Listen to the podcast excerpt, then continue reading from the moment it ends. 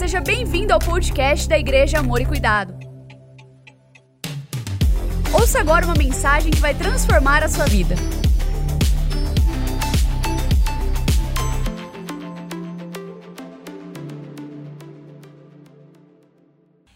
Êxodo capítulo 15, a partir do verso 22. Acompanhe comigo, por gentileza. Moisés fez o povo de Israel partir do Mar Vermelho e eles foram para o deserto de Sur. Caminharam três dias no deserto e não acharam água. Por fim, chegaram a Mara. No entanto, não puderam beber as águas de Mara porque eram amargas. Diga comigo, eram amargas. Por isso aquele lugar foi chamado Mara. E o povo murmurou. O povo murmurou contra Moisés, dizendo: O que, que a gente vai beber? Então Moisés clamou ao Senhor, e o Senhor lhe mostrou um pedaço de madeira.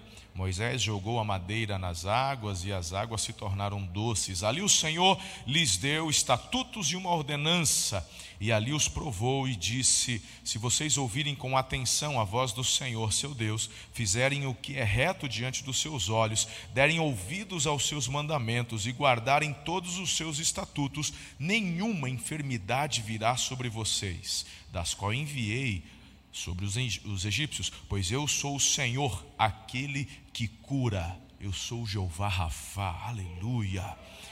Então chegaram a Elim, onde havia doze fontes de água e setenta palmeiras, e acamparam junto às águas. Ore comigo. Senhor, nós te louvamos neste dia. Obrigado, papai, porque nós temos o privilégio de nos ajuntarmos como corpo e família de Jesus neste dia, no domingo, lugar da semana separado para consagrarmos ao Senhor. Obrigado, Deus. Obrigado pelo teu povo que vem à tua casa. Obrigado por aqueles que nos acompanham pela internet. Espírito Santo, nós precisamos do Senhor neste momento. Queremos aquilo que vem da parte do Senhor. Por isso declaramos a manifestação dos teus dons, da palavra profética, da palavra de conhecimento. Venha revelação fresca sobre as nossas vidas, trazendo cura, libertação, direcionamento, fundamentação, tudo de forma a vivermos, ó Deus, o melhor daquilo que o Senhor tem para as nossas vidas. Oramos para que seja assim. Livra-me de mim mesmo e usa-me tão somente como um canal de bênção nessa noite. Importa que só Jesus cresça, que eu diminua. É a oração que eu faço com fé, no nome do nosso Salvador. E a igreja diz: Amém. Você pode aplaudir a Jesus?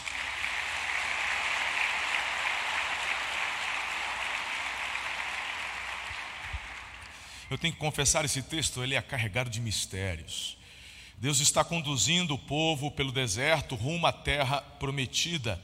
E aí, imagine você, eles acabaram de atravessar o mar vermelho, que experiência, o mar se abrindo, aquela coisa toda, depois o mar fechando, o exército do Faraó sendo aniquilado, e aí, alguns dias de caminhada, sei lá, nove dias, a água ali do reservatório vai acabando, e não se esqueçam, eles têm vários animais ali que precisam também de, de água, e aí você já chega naquela situação, a gente não está tendo água nem para beber, vou dar água para os animais, ó, vão ter que matar o animal ali, porque está com falta. Moisés! água! Pera aí, estou vendo uma fontezinha lá de longe. É conhecida aquela. Chegaram lá. Ih, água amarga. Como é que a gente vai tomar essa água aqui, Moisés? Está de brincadeira. Você tirou a gente lá do Egito para matar a gente no deserto, Moisés? Ah, irmão, vamos falar a verdade. Aqui eles já começam com uma disposição de coração muito reprovada. É? Você não tem como voltar, eu vou retornar para o Egito, mas é a disposição do coração. Disposição essa que infelizmente se repete depois. Vamos voltar para o Egito, vamos matar lá na frente, lá na marca da Cal, lá quando estavam chegando já. Vamos matar o Moisés e voltar, porque a gente não vai dar conta de conquistar. Que, que é isso, irmão?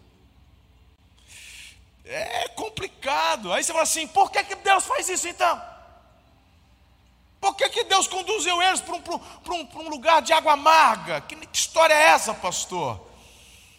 Mas a, a verdade é que, diante do desespero, da sede, e de não poder saciar a sede, porque as águas eram amargas, irmão, a murmuração toma conta dos corações.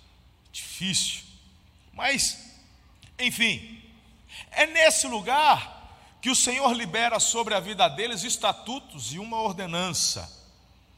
É nesse lugar que Deus traz alinhamento, é nesse lugar que Deus começa já uma tratativa no coração desse povo, preparando eles para coisas maiores. Tudo começa em mar aqui. Então, olha só, você enxerga isso no verso 26. É ali que Deus se manifesta, aquele que cura, o Jeová Rafá, aquele que tem a disposição de cooperar, de ajudar. Tanto que o texto não termina em Mara, o texto termina em Elim. Elim é um lugar onde haviam doze fontes de águas doces, palmeiras, sombras, ou seja, Elim é a representação do lugar de descanso, do refrigério. Então preste atenção nessa frase que eu vou liberar para você aqui. Olha só. Depois de passar pela água amarga, Mara, e receber cura de Deus, o povo do Senhor então é conduzido a um lugar de descanso e refrigério. Vamos refletir um pouco sobre isso. Eu tenho quatro lições para ensinar vocês só dentro dessa experiência que o povo está passando. Ok? Está preparado aí? Hoje vai ser rapidinho, hein? Porque eu quero investir num tempo de oração com vocês. Viu que hoje nem atrasou. Hoje você viu que já, né? Não ter, né? Hoje a gente começou no horário. Porque estamos com essa palavra objetiva, porque entendemos que hoje é um dia que o Senhor separou, porque precisamos orar. Então se prepare, irmão. Quando for chegando já no final, se quiser, você vira, você vem, quiser ficar em pé no corredor, vai ficar. Se quiser ungir, quando nós vamos mandar óleo na tua cabeça, mas tu vai sair daqui diferente. Você vai sair daqui, meu irmão, recebendo o toque do Jeová Rafa na tua vida. Vai acontecer. Não é se, vai, vai, em nome de Jesus. E eu vou te mostrar o porquê. Vou te mostrar. E você vai ser, irmão, em nome de Jesus, você vai ser convencido pela palavra nessa noite. Então, olha só, primeira lição que eu aprendo aqui é que todos nós um dia chegamos em Mara. Ah, pastor, minha vida é só somebody love. Minha vida não tem amargura, não tem. Vai lá, você mentiroso. Todo mundo um dia chega em Mara. Mara faz parte da vida, irmão. Faz parte do processo. É a amargura do luto, é a amargura da doença, a amargura do desemprego, a amargura da vontade. Ou vai falar para mim que você nunca tem vontade de ter um negócio que você não tem. Eu não estou falando de inveja, falando vontade, irmão. Hã? É, fala aqui, qual que é homem que nunca sonhou com aquele carro, aquela moto? Não é, irmão? Vou dar uma dica para você que eu aprendi, cara. Tem gente que quando é tomado pela inveja, ele olha o que o, o que o outro tem e sente raiva, mas você recebe o que você abençoa. Quando você vê algo, fala assim: Deus te abençoe, é lindo, olha, estou feliz por tua vida, glória a Deus. Aí você começa a liberar a palavra de bênção e você atrai o que você abençoa, irmão. É, eu aprendi, eu virei essa chave uns anos atrás, não é que dá certo? Quem nunca, irmão? Quem nunca? Não é verdade? Todo mundo, um dia, queridos, a gente acaba, infelizmente, nos deparando com Mara. Mara faz parte da vida. Águas amargas. Meu Deus. Agora, eu vejo esse povo aqui, depois de passar pelo Mar Vermelho, uma experiência tão extraordinária, poderosa. Percebam que o povo aqui não estão mais com um exército no encalço, eles não estão mais fugindo, eles estão marchando para uma conquista, sim ou não? A questão do exército inimigo, a fuga acabou. Isso ficou resolvido lá no Mar Vermelho. Agora nós estamos numa empreitada, empreitada de conquista. Para conquistar coisas grandes, você precisa, irmão, saber alguns segredos que são liberados em Mara. Isso aqui eu vou falar no segundo ponto. Então aguenta aí que por enquanto você tem que entender sobre algumas fontes que acabam gerando essa amargura dentro da gente. Fontes externas. Muitas vezes acabamos nos vendo em mara, envolvidos em amargura, por conta de palavras que são lançadas. Bem-vindo ao time, é assim mesmo. Tanto que a palavra de Deus nos diz no Salmo 64, verso 3, a seguinte afirmação: eles afiam a língua como espada e apontam como flechas, palavras envenenadas. Lá em Romanos 3, 13 e 14 diz: Sua garganta é um túmulo aberto, com a língua enganam, veneno de víbora está em seus lábios, sua boca está cheia de maldição e amargura. Quem nunca, irmão, foi alvo de uma flechada, de uma palavra dela? Quem nunca, irmão? Não é assim? Isso é desde que a gente se conhece por gente, isso é no meio das crianças, não é só coisa de adulto, não, irmão. É que de uns anos para cá deram, deram um nome todo bonitinho para isso aí, né? Na época, é, você, eu conheço tudo, de rolha de poço, o que você imaginar, isso aí eu conheço. Hoje deram um nome bonito, hoje falaram que é bullying, bullying hoje é bullying. É. Mas isso aí desde que o mundo é mundo, irmão. Palavras que ferem, que magoam. Não é verdade? Fala mesmo, e aí vai crescendo, e quando o coração não é tratado, quando o pai não dá educação, educação, normalmente uma varinha de marmelo desse tamanho, educação, coisa abençoadora, é. Aí as pedagogas ficam doidas, onde já se viu? Na Bíblia eu vejo. Aí, a educação. Quando o pai não dá educação, meu irmão, aí a criança que é entregue a si mesma, ela cresce e vai falando, e aí ela se torna muitas vezes um adulto cuja boca é a descrição do texto que a gente acabou de ler, cheio de veneno, peçonha, de amargura. E essa pessoa muitas vezes acaba ferindo Aí quando você vai para os 30 semanas, se ainda não faz, por favor, faça parte, venha para os 30 semanas, você acaba entendendo que até mesmo aquele que acaba utilizando da boca para ferir, na verdade é porque já foi muito ferido e acabou desenvolvendo um sentimento ou uma atitude de defesa, abraçando o ataque e fere as pessoas porque na verdade é uma vida amargurada. É um amargurador porque é um amargurado, então você precisa de cura para poder ter uma nova disposição. E as pessoas acabam se envolvendo nesse ciclo de maldição e não entendem o porquê. Acham que são felizes quando, quando ofende o próximo. Na verdade, você precisa de amor, ternura, abraço, carinho. Você está precisando só de um cheiro do papai. Vem para os 30 semanas, você vai ver o que é bom. É maravilhoso. Você vai ver, vai, vai aprender. Você vai aprender que, apesar de Mara ser inevitável, Mara não é um lugar para você morar, habitar, ficar. É um lugar onde passamos. E o porquê eu vou falar no segundo ponto. Pessoas são, são, são muitas vezes estes instrumentos externos que acabam causando esta amargura. Até maridos, se não o cônjuge, o, meu irmão, se não fosse verdade, a Bíblia não nos, não, não nos ensinaria lá em Colossenses capítulo 3, verso 19, assim: Maridos, ame cada um sua mulher e não a tratem com amargura. Se a Bíblia está falando, é porque, é porque acontece. É ou não é? Fatores externos. Amargurada, por quê? Porque o marido causa isso dentro de casa. Mas tem mulher também que causa, irmão. Tem mulher que misericórdia. Jesus de Nazaré.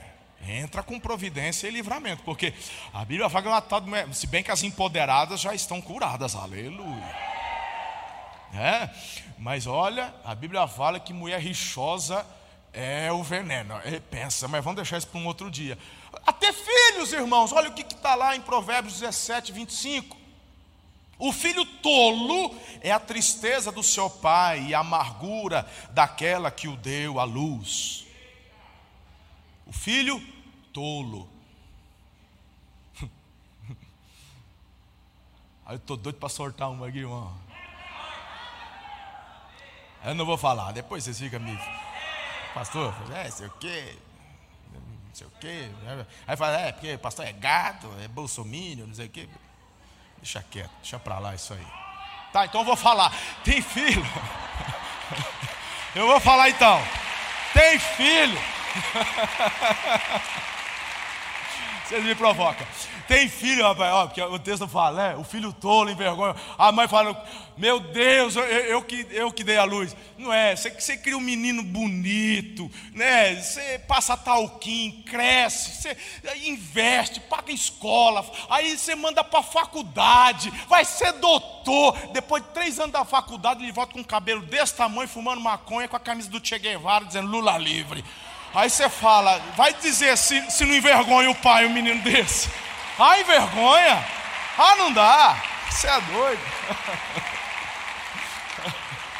Ai, papai.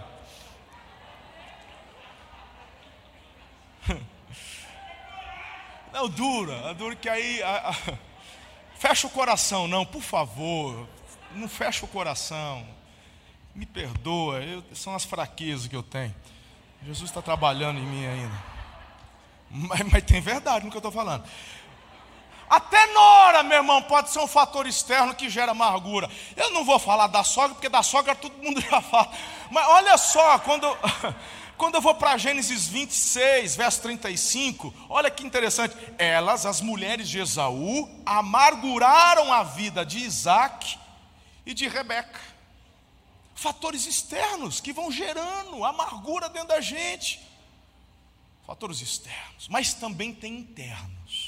Onde, onde a amargura, meu irmão, ela do nada parece que ela brota dentro da gente. Já aconteceu isso com você? Eu não sei. Por exemplo, decisões erradas. Quando eu olho para esse Esaú mesmo que eu acabei de citar, não é? Ele, lá no verso 34 de Gênesis 27, diz assim: Quando Esaú ouviu as palavras de seu pai, deu um forte grito e, cheio de amargura, implorou ao pai: abençoe a mim também. Bom, você lembra da ocasião? É quando o pai vai abençoar, vai liberar, transmitir a bênção, e, e o Jacó chega primeiro. Lembra da história, né? Aí o Isaú, quando vai lá, aí o pai fala: Não dá mais, eu já abençoei, já liberei a bênção. Mas me dá um pouco. Aí quando ele fala, Eu quero, ele, ele fala isso cheio de amargura. E a culpa é de quem? É do Jacó? Não, a culpa é dele. Porque foi decisão errada dele. Ele vendeu o direito de primogenitura. Uh, então existem muitas fontes amargas geradas internamente por conta de decisões e escolhas erradas que fizemos lá atrás. Porque você é livre para escolher o que quiser, mas não é livre para colher os frutos das escolhas que fez. Isso é importante você constantemente ter no coração. Isso é importante.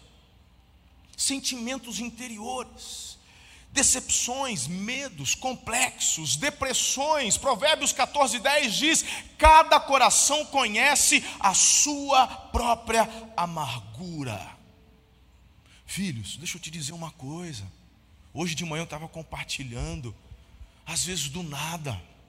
Eu me lembro, há alguns anos, acho que uns quatro anos atrás, eu estava Pensa assim, estava top, estava tudo legal, tudo em ordem, pá, bacana. Eu estava atendendo uma família de irmãos que estavam de mudança para o Japão. Eu me lembro nitidamente do dia que eu estava ali sentado, eles no sofá. Um, uma das filhas é adolescente. Imagine, adolescente, essa mudança brusca de cultura. E aí eu estava compartilhando. Eu já estive no Japão seis vezes, pelo menos. E eu estava falando: não, é assim, é bacana, é legal. E ali foi um tempo bem jóia. A gente orou. Eles saíram da, ali daquela reunião motivados. Mas eu me lembro que durante e não foi nada do que eles disseram, pelo contrário, a coisa fluiu, foi muito legal, eu os abençoei. Mas na, naquela tarde, eu me lembro da hora, parece que uma flechada entrou. Parece que é como se entrasse algo e tirasse a alegria. Eu não sei te explicar, irmão. Não tinha mais sentido de estar ali. Sabe quando muda, irmão? Parece doido esse negócio. É, é, nessa hora que, que os psicólogos que estão durante o culto começam a me analisar. Falar, pastor, isso aí, não sei o que, isso aí gera uma depressão, que não sei o que. né? Psicólogo é assim. Amém, vai, vai, vai, vai fazendo aí, vai analisando, irmão, vai me ajudando. Deus te fala alguma coisa a hora. Aí, eu, do nada. Aí terminou, dispensei, né? Despedi, na verdade, eles ali. Já não tinha vontade de ficar. Falando, isso aqui deve ser cansaço. No outro dia, continuei. Aí você sabe que tem que orar, mas você não consegue orar.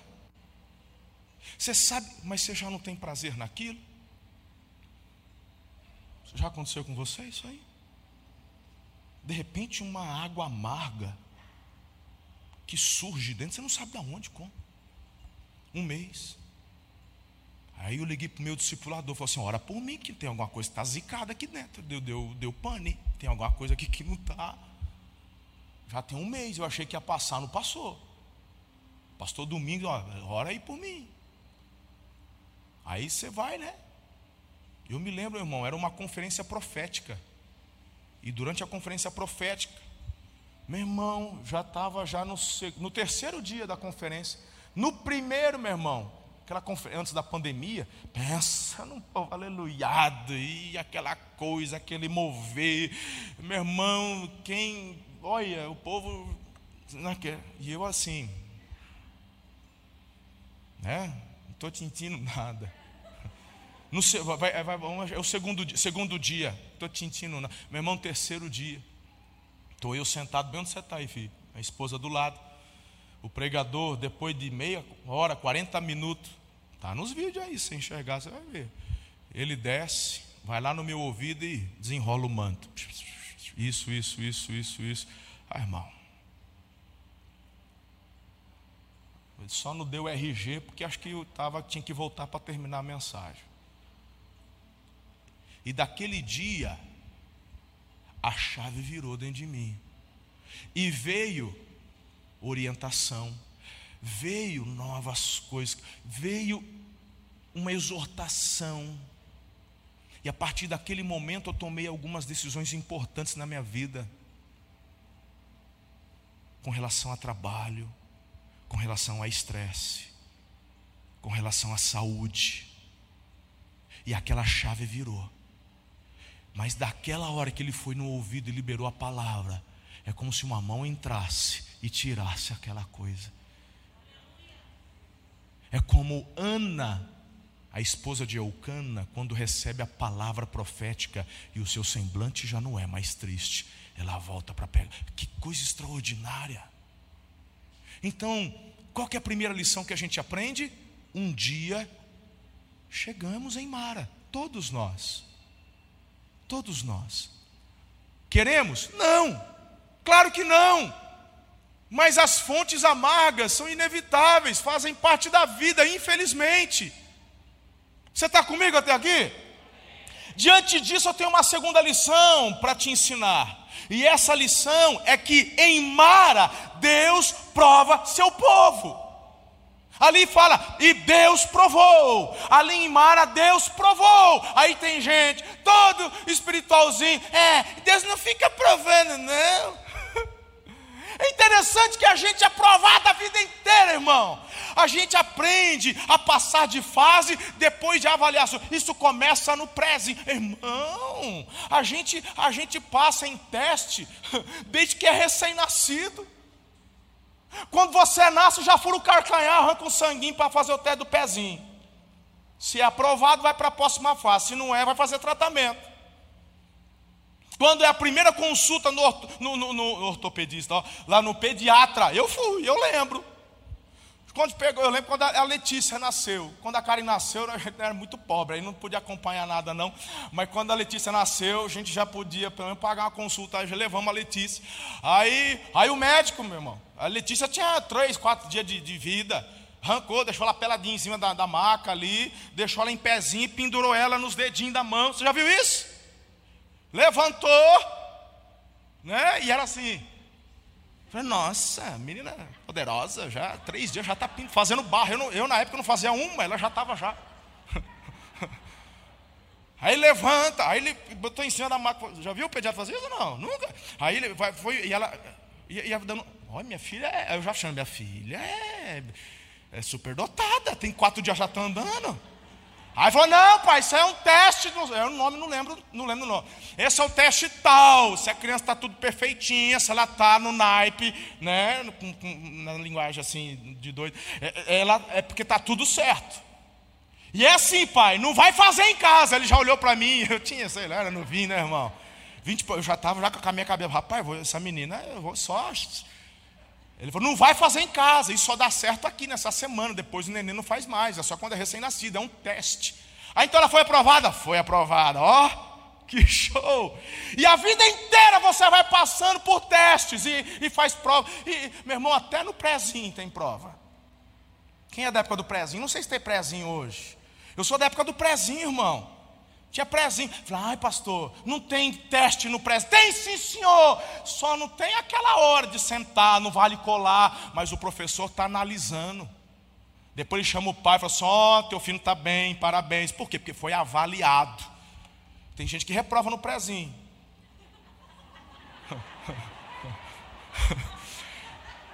Eu não queria falar, mas eu fiz dois anos de prézinho. Falei, falei eu, eu, depois eu fiquei pensando: será que eu fui reprovado no prézinho? Se minha mãe estiver assistindo, você está me escondendo alguma coisa, mãe, que eu não sei? Porque eu fiz dois anos de prézinho. De repente a mãe chegou, olha, é melhor segurar o Marcelo. Acho que ele não está muito bem desenvolvido para acompanhar a turma. Não é verdade, irmão? Você é provado o tempo todo, gente. O tempo todo. O pastor Haldman é, é, é, é mestre de jiu-jitsu, faixa preta de jiu-jitsu. Pensa no homem enguiçado. E aí tem o ministério do Gil. E ali, meu irmão, o, o camarada vai começar a treinar jiu-jitsu, ele quer a faixa preta, irmão. Ele quer a faixa preta, os peão chega, todo com a faixa preta ali. É ou não é? Aí, o camarada, ele quer a faixa preta, ele quer a faixa preta. Você quer comprar a faixa preta? Quero! Então tá a faixa preta. Começou quando? Comecei ontem, mas eu já quero a preta. Aí você vai lá de faixa preta, ele põe faixa branca para lutar com vocês. Toma um couro da faixa branca, passa vergonha.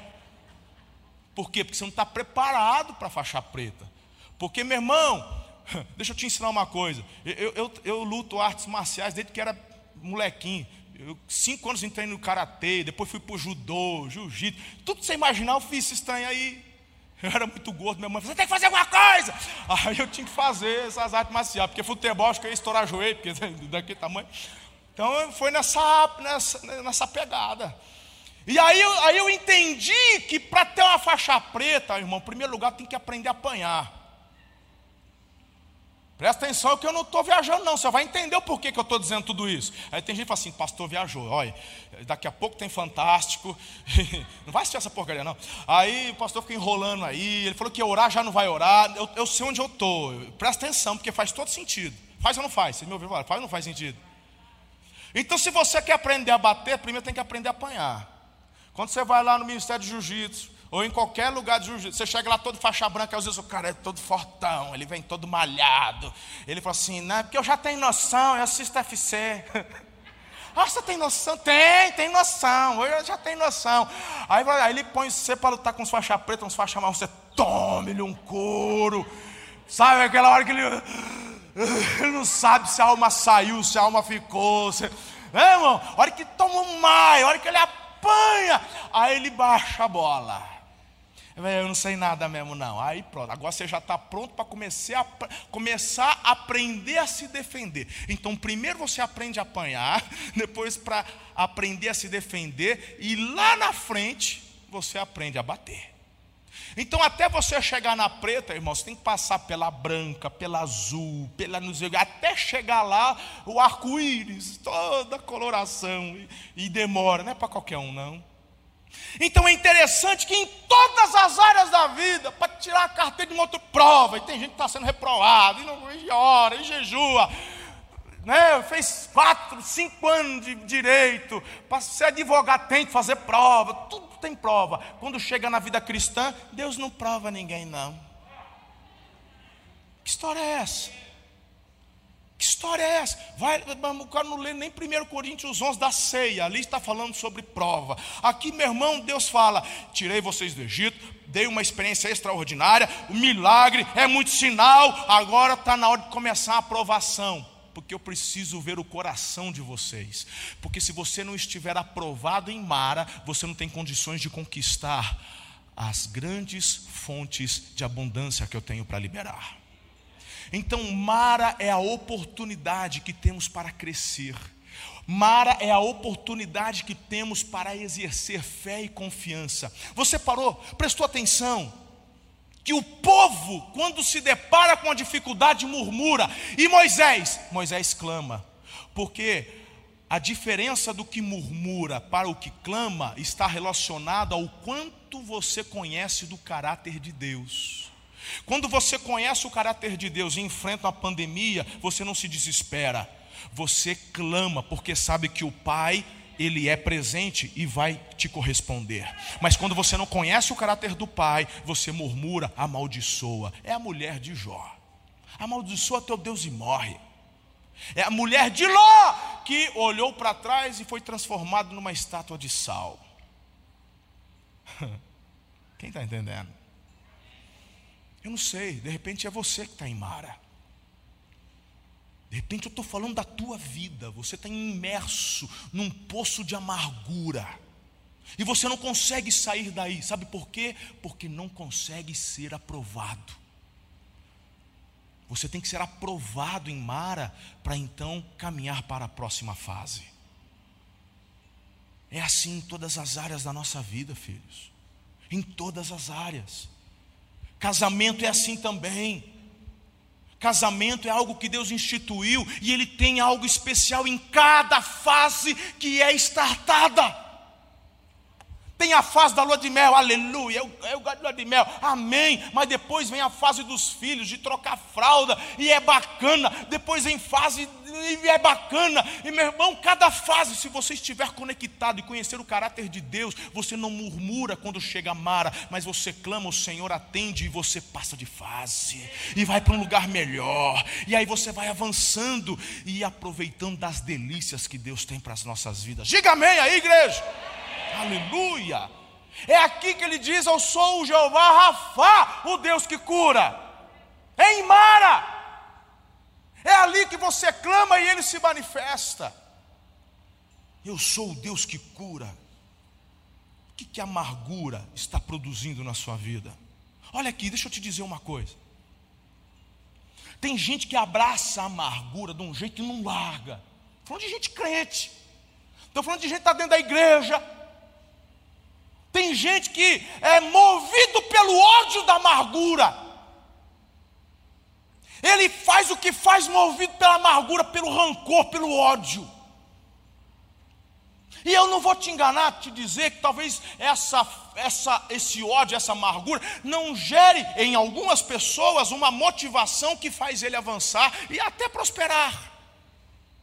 Porque ele ele quer provar para a sogra, para o sogro, para o parente, para seja lá quem for, que um dia humilhou, que um dia disse que não valia nada, e aí nessa, nesse ódio, nesse rancor, ele encontra motivação para fazer, para crescer, para avançar. Aí fala: não está valendo? Não, está valendo hoje.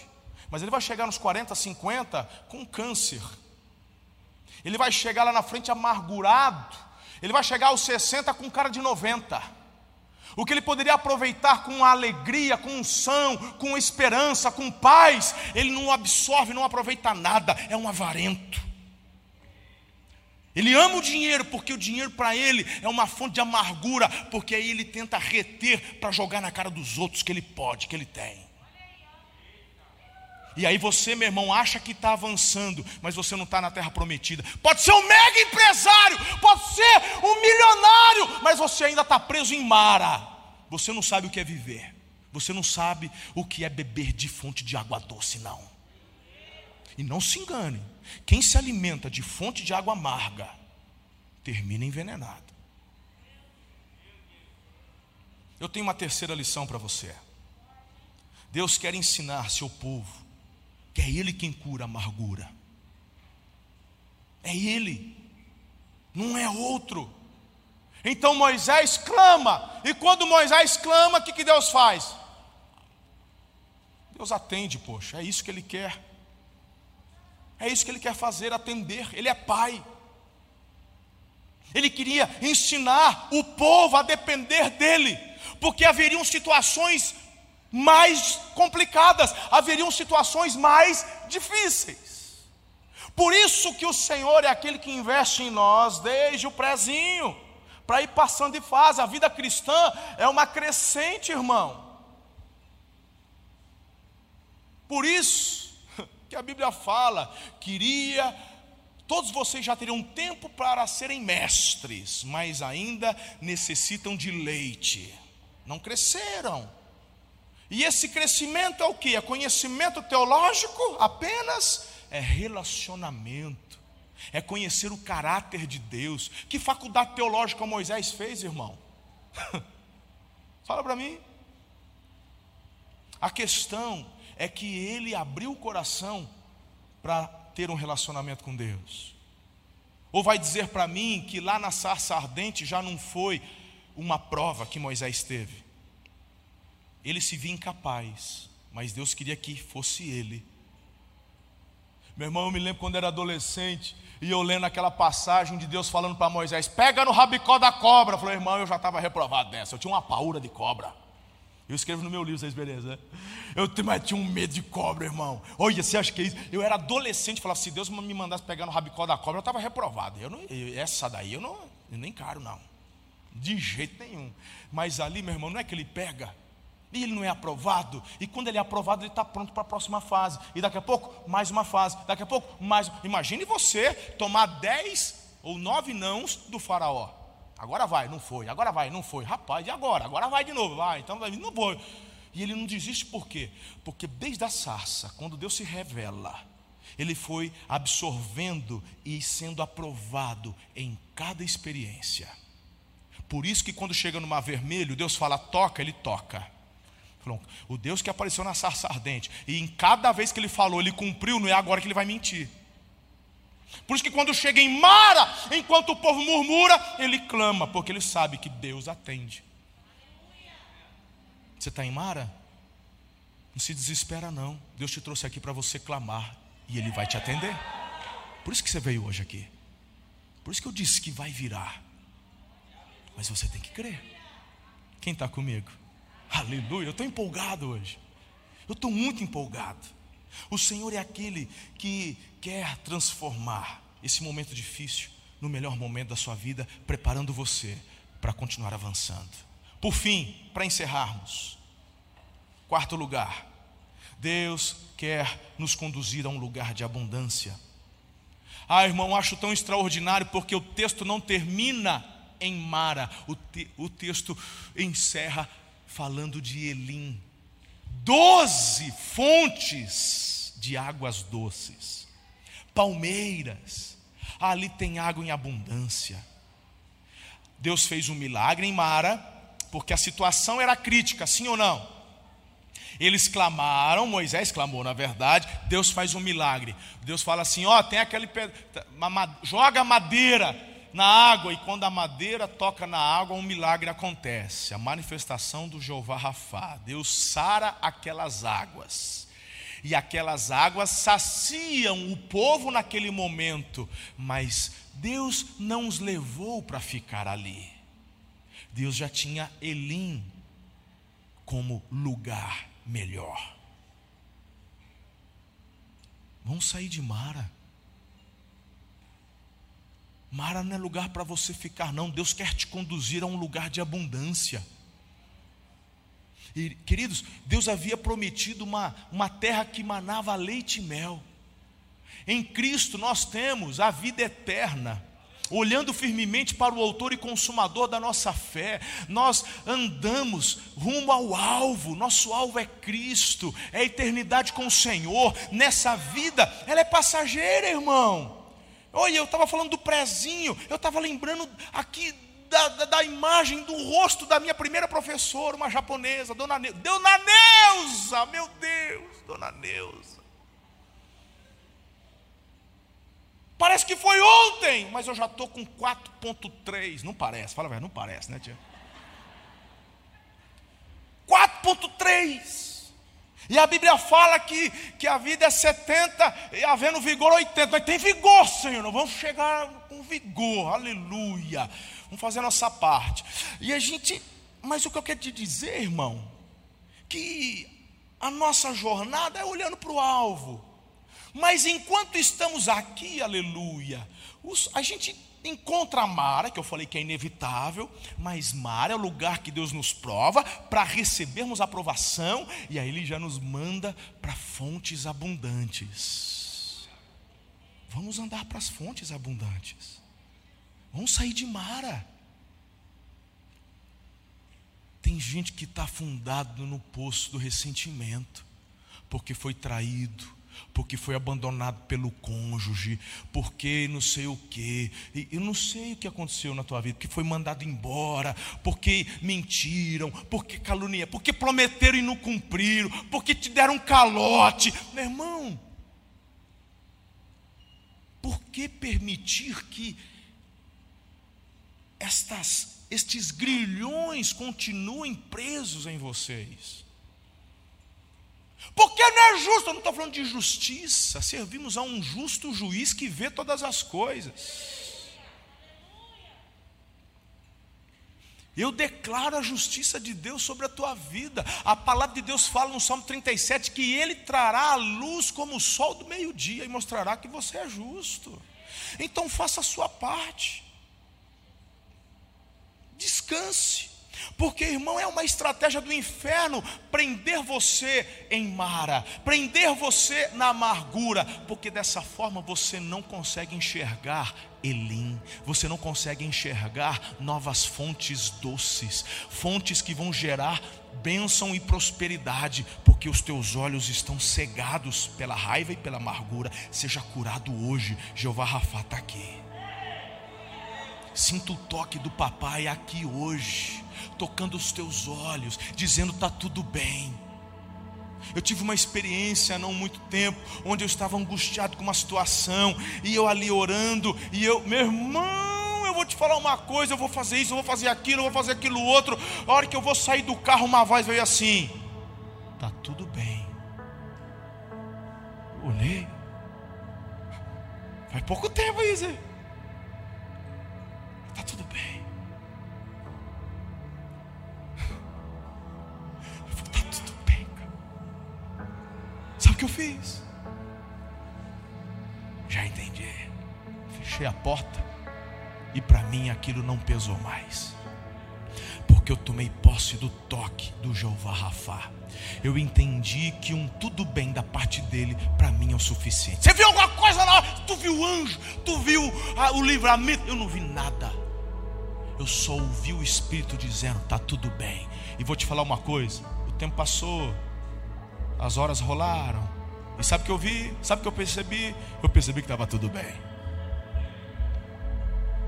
E que as preocupações que eu estava desenvolvendo não tinham fundamentos, porque o Senhor já estava agindo, fazendo. O que está tirando tua paz? Se Jesus é o príncipe da paz, que negócio é de viver na amargura, na ansiedade? Deixa o príncipe da paz te envolver, te tocar. Deixa o príncipe da paz sussurrar no teu ouvido hoje assim, ó, tá tudo bem. Eu estou te conduzindo para lugares de abundância. Eu tenho coisas maiores para você.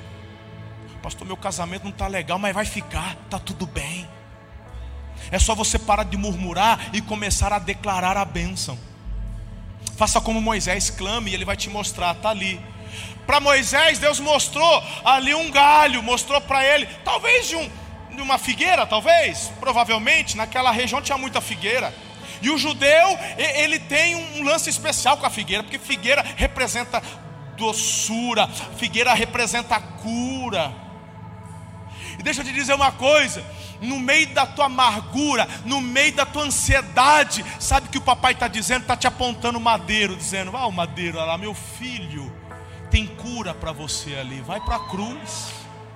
Joga, meu irmão, a cruz no teu poço de amargura e você vai ver as fontes de água amargas se transformarem em fontes de água viva. Aleluia.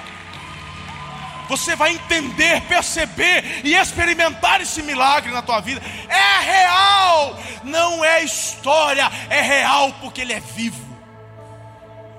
Ele é vivo. Receba o toque de Jesus nessa noite. Coloque-se em pé, eu quero orar por você.